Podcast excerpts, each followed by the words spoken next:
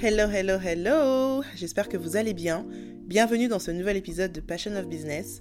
Et aujourd'hui, je vais partager avec vous les raisons pour lesquelles je préfère la formation à la prestation.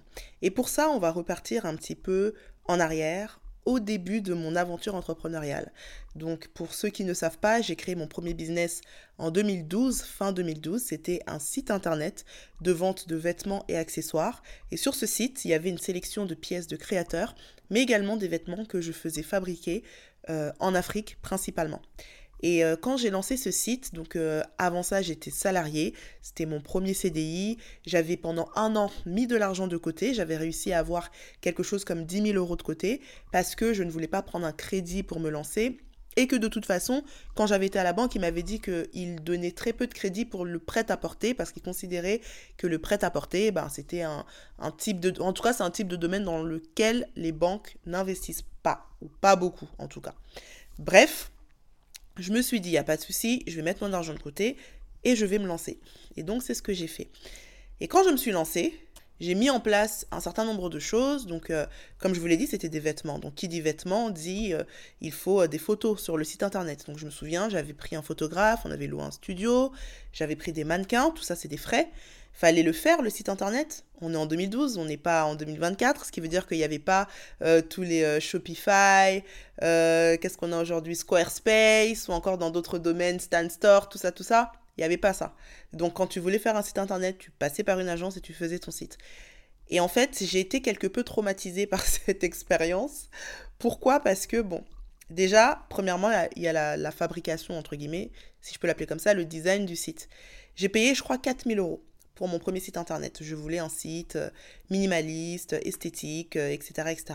Franchement, le site était bien. Pour l'époque, en tout cas, il était même très bien j'ai eu mon site. Ensuite, on m'a fait comprendre que si je voulais faire des modifications, je crois que j'avais droit à une ou deux modifications, et qu'ensuite toutes les autres modifications seraient payantes. Et quand je dis payante, c'était genre 250 euros la modification. Donc ce qui veut dire que j'ai envie de changer un titre ou j'ai envie de changer une couleur, fallait que je paye minimum 250 euros. Bah, à ce tarif-là, t'as pas envie de modifier grand-chose. Ensuite, ce qui se passe, c'est que quand tu fais un site internet, notamment dans la mode, et notamment à l'époque, il se passait beaucoup de choses, euh, il y a beaucoup de choses qui évoluaient, il y, avait plein de nouveautés sur le marché, ce qui fait que finalement, six mois plus tard, mon site, il était obsolète parce que j'avais envie de changer plein de choses, ça me revenait hyper cher de, de les changer, et au final, certains changements que j'avais envie de faire, notamment des changements esthétiques, ça aurait presque valu tout recommencer. Et finalement, c'est ce qui s'est passé. J'ai refait un autre site, et là, pour cet autre site-là, j'avais eu une, entre guillemets, bonne affaire. Donc, j'avais payé quelque chose comme 2000 euros, je crois. Et donc, il m'a refait mon site. Euh, mais pareil, si je veux faire des modifications, faut faire un mail, le master, il revient vers toi, blablabla. Bla, bla, bla. Et en fait, à cette époque-là, pour à peu près tout ce que je faisais, je me sentais complètement pieds et mains liés à mes différents prestataires. Pour la photographie, c'était la même chose. Tu veux faire des photos, tu dois booker le photographe, il est dispo, oui, non, là il n'est pas dispo cette semaine, tu repousses, machin, bref, il est dispo, vous faites les photos, ensuite une fois que vous avez fait le shooting, faut qu'il t'envoie les photos, il t'a dit qu'il allait te les envoyer sous deux semaines, au final ça fait trois semaines, tu relances, il n'a pas fini, il enverra la semaine prochaine. Bref, pendant ce temps, toi, ton business, il est à l'arrêt parce que tu n'arrives pas à avancer, parce qu'il te manque des éléments. Et la goutte d'eau pour moi, ça a été un moment où j'avais fait un shooting avec un photographe, et je me souviens que ce shooting-là, donc pareil, j'avais booké deux mannequins que j'avais payés, et je voulais le faire à la foire, à la foire du trône pour ceux qui sont sur Paris, bref, c'est une foire. Je voulais un peu un environnement foire, parce qu'en fait, à chaque fois, je voulais ramener des thématiques pour mes différents shootings. Donc là, c'était la thématique un peu foire. J'avais été à la foire quelques jours avant pour demander des autorisations, parce qu'on n'a pas le droit de prendre des photos, enfin de faire des shootings officiels comme ça. Euh, le monsieur était super gentil, il m'avait donné une autorisation, mais il m'avait dit par contre, vous venez avant qu'il y ait des visiteurs, parce qu'on veut pas des, des photos, euh, enfin voilà, on n'a pas les droits d'image sur les, les gens qui sont là, quoi. Donc il nous avait donné un accès privilégié avant l'ouverture. Je crois que la foire ouvrait quelque chose comme midi, donc nous on avait dit qu'on allait y aller peut-être vers 9h, 10h. Comme ça on fait nos photos tranquilles et puis voilà. Et donc on a fait ça. Et ensuite l'après-midi, on est allé en studio et euh, on a fait euh, certaines pièces, euh, enfin certaines photos en studio. Et vous n'allez pas me croire, mais j'attends que le photographe me livre les photos, ça prend un peu de temps, je relance, je relance, je relance. Et à la fin, il finit par m'avouer qu'il a perdu les photos. Je sais pas trop ce qui s'était passé, mais euh, les photos de la campagne, il les avait plus. Donc euh, du coup, euh, il m'a dit bah je te je t'offre cette enfin, je te rembourse parce qu'en fait, il les avait mais en basse def, enfin bref. Mais en fait, je veux pas que tu me rembourses. Moi, je voulais mes photos. Enfin, j'ai, je me suis battue. On a fait tout ça. Enfin, j'étais franchement au bout de ma vie. Et c'est à ce moment-là que j'ai compris que je ne peux pas donner les clés de mon business à des prestataires en fait, c'est pas possible. Je ne peux pas être totalement démunie quand un prestataire me lâche. Je ne peux pas être totalement dépendante d'une personne extérieure parce que j'ai trop à perdre en fait. J'ai trop à perdre et c'est à partir de ce moment-là que j'ai décidé moi de m'auto-former sur plein de choses. Je pense que c'est à cette période-là que j'ai acheté mon premier appareil photo. C'est à cette période-là que je me suis inscrite à des cours de photographie pour ne fût-ce que apprendre les bases de la photographie. Euh, c'est à cette période-là que j'ai commencé à bidouiller également sur les sites internet. Alors, heureusement, ensuite, euh, il y a les Shopify et compagnie qui ont commencé à venir. Donc là, c'était beaucoup plus facile de pouvoir faire un site, de pouvoir gérer son site soi-même, de pouvoir faire autant de changements qu'on veut quand on le veut et en temps réel. Et c'est à partir de ce moment-là que j'ai compris que, ok, tu ne seras pas expert en tout, mais c'est tellement dangereux de ne pas connaître en fait. Et c'est pour ça, donc pour revenir à l'introduction de cet épisode, que je préfère 100 fois la formation à la prestation. Et c'est également pour ça que quand des personnes viennent me voir en me disant fais-moi ma stratégie, moi je leur dis non, je vais t'apprendre comment faire ta stratégie.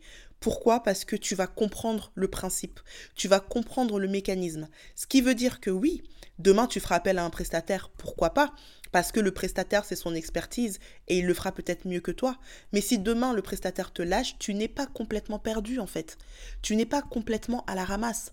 Je, donne un exemple tout bête. Aujourd'hui, j'ai envie de faire euh, tout ce qui est euh, Facebook, euh, Instagram Ads, la publicité sur les réseaux sociaux. C'est très technique. Je suis en train de me former dessus. J'apprends énormément dessus. Est-ce que ça veut dire que demain je vais ouvrir une agence de Facebook et Instagram Ads? Non, c'est pas mon expertise première, c'est même pas mon envie. Je vais prendre des prestataires qui vont bosser sur mes ads mais au moins je sais en faire. Je connais le minimum. Je connais peut-être pas 100%, mais je connais peut-être 20%. Et les 20% que je connais aujourd'hui me permettent déjà de gagner de l'argent. Donc ce qui veut dire que demain, je vais travailler avec quelqu'un. Déjà, un, je vais comprendre ce que cette personne l'a fait. Et deuxièmement, si la personne me lâche, je sais comment maintenir la barque en attendant d'avoir quelqu'un d'autre. Moi, j'ai vu plein de, clients avec lesquels j'ai travaillé, notamment une cliente en particulier, qui m'expliquait que elle, elle s'y connaît pas du tout en réseaux sociaux, c'est pas du tout son truc, et qu'à chaque fois elle prend des stagiaires ou des assistants qui gèrent les réseaux sociaux pour elle. Elle a un salon de coiffure, et là en fait quand je l'avais rencontrée, la personne avec qui elle travaillait l'avait lâchée et elle était complètement perdue. Et ce que je lui ai dit, et donc elle voulait que je je gère ses réseaux sociaux.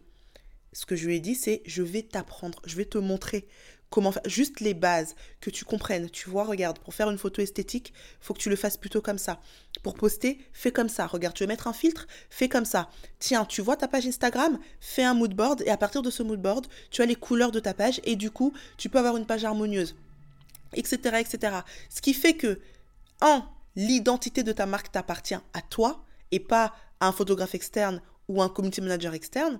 Et de deux, demain, ta CM te lâche, tu peux tenir la barque en attendant d'eux. Et troisièmement, peu importe les personnes avec qui tu vas travailler, que ce soit des CM, que ce soit des stagiaires, des assistants, peu importe, c'est toi qui vas leur donner la ligne directrice en fait. Et ces personnes-là vont travailler selon ta ligne directrice à toi.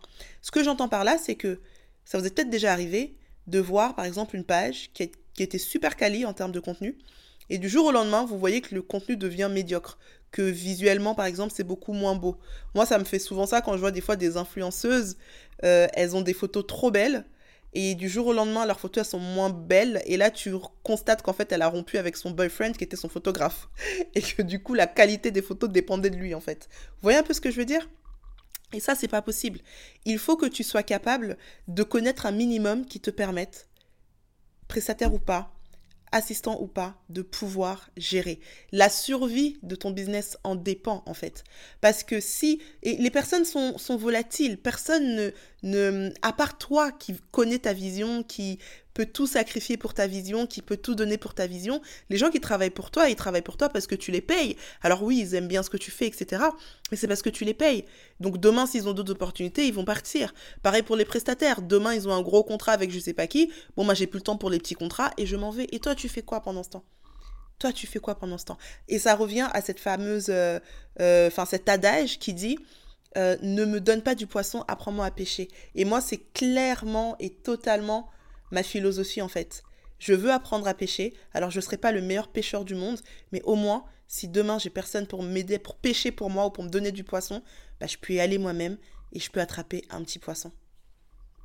Alors mon conseil pour toi aujourd'hui, c'est si tu as un business et si tu as certaines compétences qui sont primordiales pour toi par rapport à ton business, euh, la création de contenu ou toutes ces choses-là qui dépendent vraiment au jour le jour et qui, sont importantes pour ton business au jour le jour, forme-toi dessus pour connaître un minimum, pour comprendre ce qui se passe, pour savoir comment est-ce que toi tu peux le faire par rapport à ton business. Je ne suis pas en train de dire que tu le feras toute ta vie, je ne suis pas en train de dire que tu vas arrêter de faire ton art et devenir community manager, ce n'est pas ce que je dis, mais je suis en train de dire que au moins comme ça, les clés de ton business, l'essence de ton business sera entre tes mains et personne, je dis bien personne, ne pourra te le voler. Voilà, c'est tout pour l'épisode d'aujourd'hui. J'espère qu'il t'aura plu. Si c'est le cas, n'hésite pas à me laisser 5 étoiles sur la plateforme sur laquelle tu m'écoutes. Moi, je te dis à très vite pour le prochain épisode. Prends soin de toi.